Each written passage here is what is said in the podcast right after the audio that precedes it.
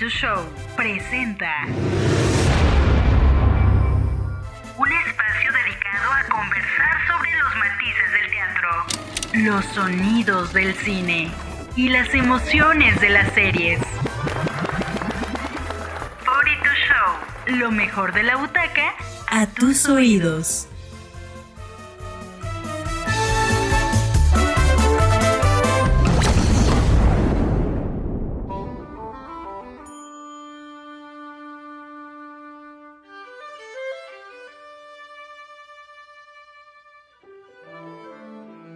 Bienvenidos a un episodio más de Free to Show. El día de hoy vamos a hablar acerca de los musicales con temporadas cortas y también un poco de rock.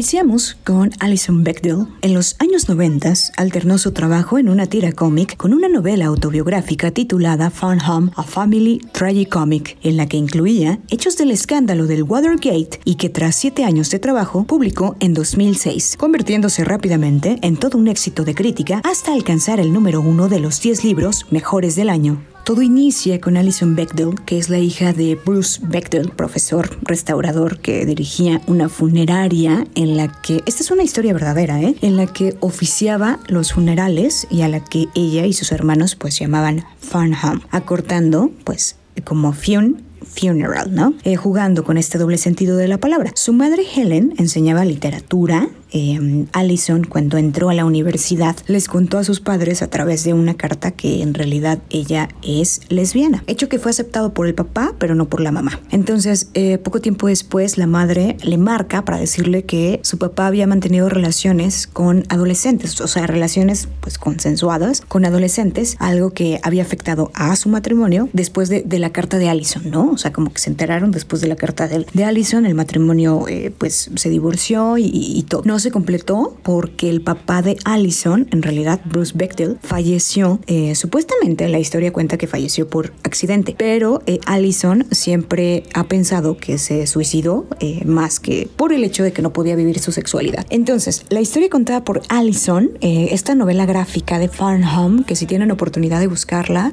en la web, lo recomiendo mucho, una tira de un cómic que relata perfecto pues lo que tuvo que vivir esta chica en torno de entrada a su sexualidad. El contexto, que los papás pues eran dueños de la funeraria y que el papá trabajaba en ella. Fun Home fue adaptada a un musical del mismo título con libreto y letras de Lisa Cron y música de Jenny Tesori, que fue definido como el primer musical convencional sobre una joven lesbiana y en el que eh, principalmente se centraban entre la relación padre e hijo Este musical comenzó a desarrollarse en 2009 hasta presentarse en el Teatro Sundance y llegar al Public Theatre en 2012. Finalmente, la producción del Public Theatre se estrenó en septiembre de 2013 en el Off-Broadway, siendo nominada a un premio Alliance Award por Mejor Nuevo Musical, quedando también como finalista para el premio Pulitzer en 2014. El personaje de Allison eh, se interpreta eh, en la obra, lo interpretan tres actrices, ya que la acción, digamos, está montada o se desarrolla en tres épocas diferentes de la vida de la actriz, mmm, que se intercalan en escena sin orden cronológico. Al principio te cuesta mucho trabajo entender en qué escena estás, en qué tiempo. Por un lado nos encontramos con la pequeña Allison, que siempre discute con su papá, es, tiene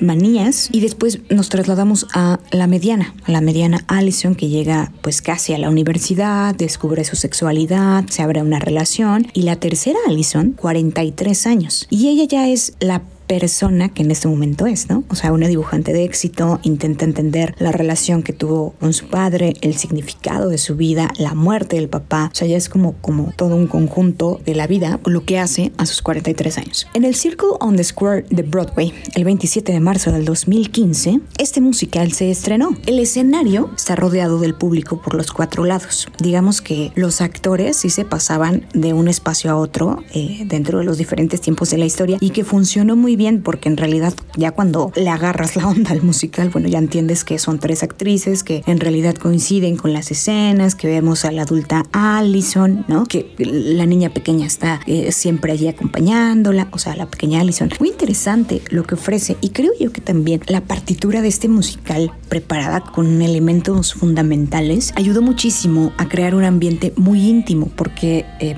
bueno, yo que tuve la oportunidad de verla en la primera fila, puedo eh, decirte que, que, era un ambiente eh, muy íntimo y muy cercano con los personajes, con la historia, que te envolvían muchísimo más, ¿no? Y que te atrapaba mucho más. Estos matices, estos tonos donde le imprimen a todos los personajes, eh, como la mezcla de sonido, como el juego de luces, como las actuaciones. hay muchas partes que son en silencio, muchas, o sea, que los actores no están hablando, que únicamente a través de las luces y el sonido puedes interpretar lo que están pensando o como si estuvieran dialogando, que me pareció una puesta en escena bien interesante para realizar eso.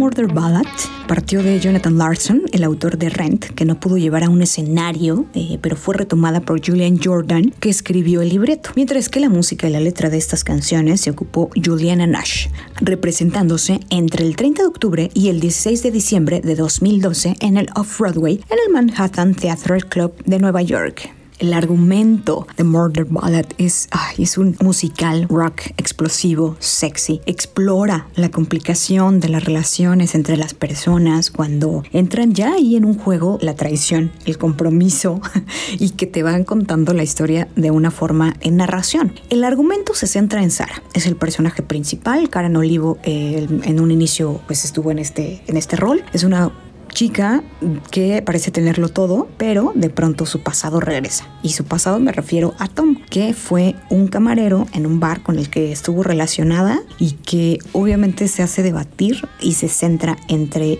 la pasión, la lujuria, lo que siente el despertar de este amor antiguo o su matrimonio, ¿no? Su matrimonio muy cómodo con Michael. En 2013 fue trasladada al Union Square Theatre en Nueva York.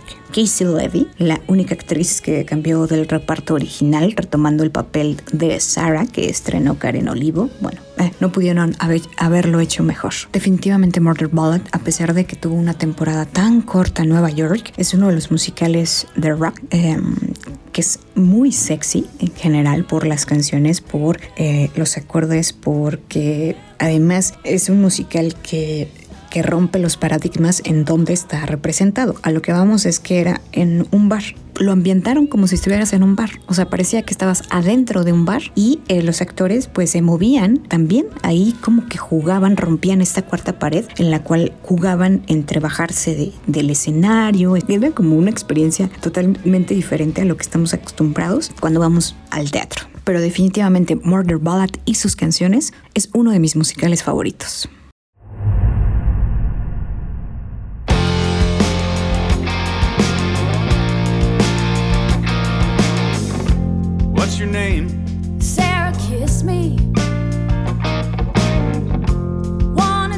No. Good, then just kiss me.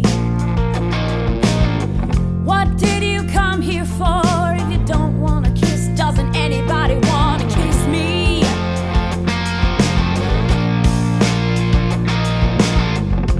Of course I do, but you seem so. Oh, kiss me You haven't even asked my name. I don't care, kiss me. Why so sad? I think you've drunk too much and I'm not gonna take. Don't be a hero. Like a bad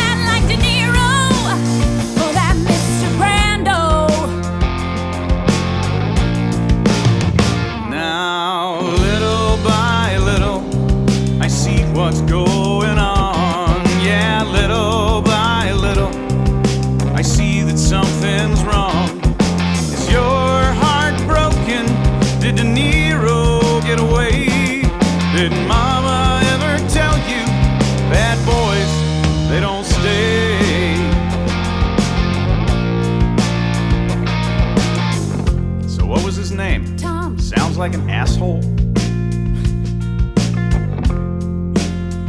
All men are assholes. Nice to meet you, Sarah. I'm Michael.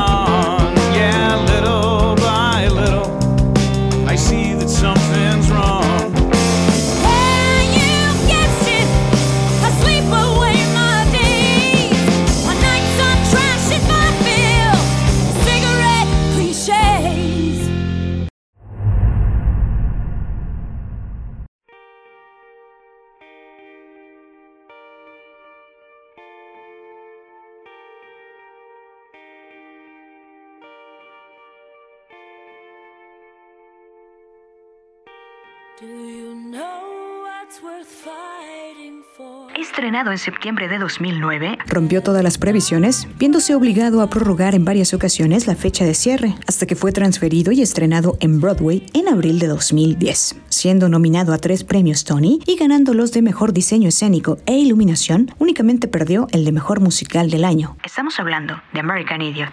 El argumento gira en torno a tres amigos que a raíz de los atentados del 11 de septiembre deciden escapar de sus vidas eh, en los suburbios de una de un lugar, bueno, ya en Estados Unidos, y eh, esperan encontrar obviamente mejores opciones de vida. El protagonista tiene un único objetivo, encontrar a una chica, pasarla bien, y su mejor amigo decide alistarse en el ejército y bueno, pues tiene unas similitudes American Idiot con Spring Awakening. El argumento con fondo es bastante deprimente, bastante deprimente. Los jóvenes, eh, porque tienen situaciones asfixiantes, digamos, eh, estas situaciones que son a lo mejor condenadas a vivir una vida de fracaso, que la expresan en sentimientos, en vivencias, a través de la música rock, agresiva, digamos, entre comillas. Se estrenó en Japón, se estrenó en Corea del Sur en 2012. Tuvo una, una exitosísima gira por allá por el West End en verano del 2015. Billy Joe Armstrong, además de componer las canciones y demás, actuó una temporada. Entonces eh, fue pues una locura claro, para, para los fans de Green Day, verlo arriba del escenario cantando en vivo, ¿no? O sea, a lo mejor no la banda como tal, pero él es eh, pues, parte esencial de ella. El musical en ese momento creo que pretendía abrir los ojos a los jóvenes para que estuvieran atentos a los intentos de manipulación, digamos, entre comillas, del gobierno y que no eh, se aparten del camino, eh, que, no, que no desperdicien su vida y que al final, bueno, pues la vivan siendo felices con lo que quieren. El cierre de este musical que también muy, muy interesante y que eh, además de ganarse varios premios Tony, mm, que lo decíamos al principio, fue un musical que a pesar de la corta temporada, muy exitoso.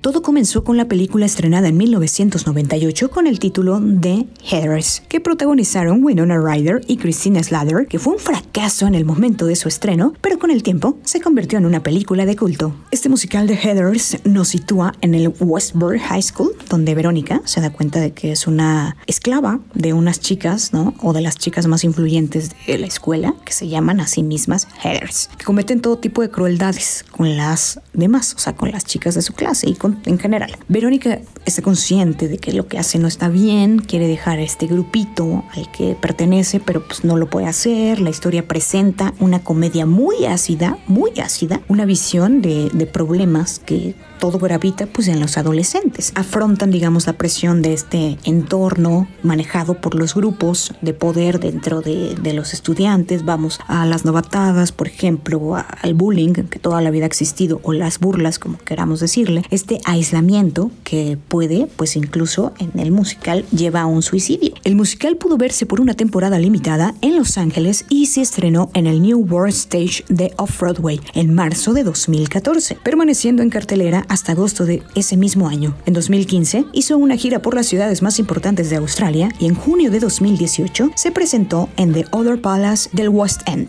A pesar de ser una comedia muy ácida, es un musical muy divertido, es una puesta en escena como coreografías o las interpretaciones están muy bien adaptadas, digamos, al musical, a la referencia con, o sea, es muy fiel a la película. Algunos cambios mejoran, creo yo, eh, otros que parecen inclusive burlarse de la propia historia, o sea, de la película. El musical también crea momentos eh, de drama, claro, ¿no? Lleva el bullying a un extremo, esta humillación, la baja autoestima, estos eh, temas de suicidio, de homosexualidad, de asesinatos, los lleva muy al extremo y muy bien representados. El público conecta, divierte, porque los temas que se centran son temas que existen en la mesa, o sea, son temas de la vida real. Heathers también tuvo una temporada muy corta en, en Nueva York, pero que también un musical que ha revolucionado y eh, la música también es algo bastante interesante que tiene. September 1st, 1989. Dear Diary, I believe I'm a good person. You know, I think that there's good in everyone, but here we are. First day of senior year. And, uh, I look around at these kids that I've known all my life and I ask myself, what happened?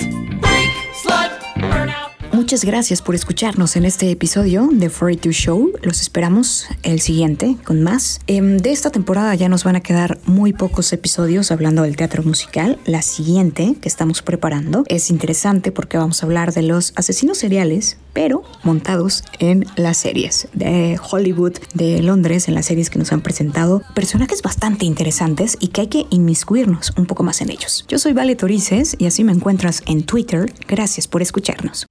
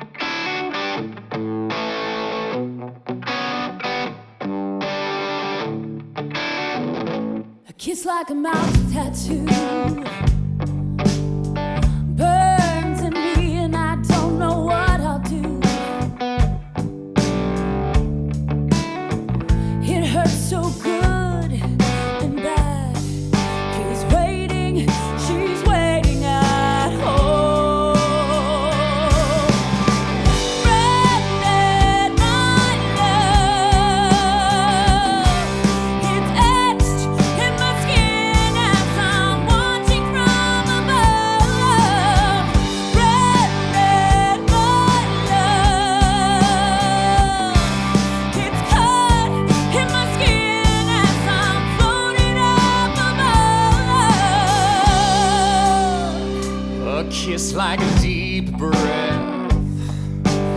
Maybe this sweetness is just heaven and I've got to slow it down. I can't jump the gun, I'm always running and bumping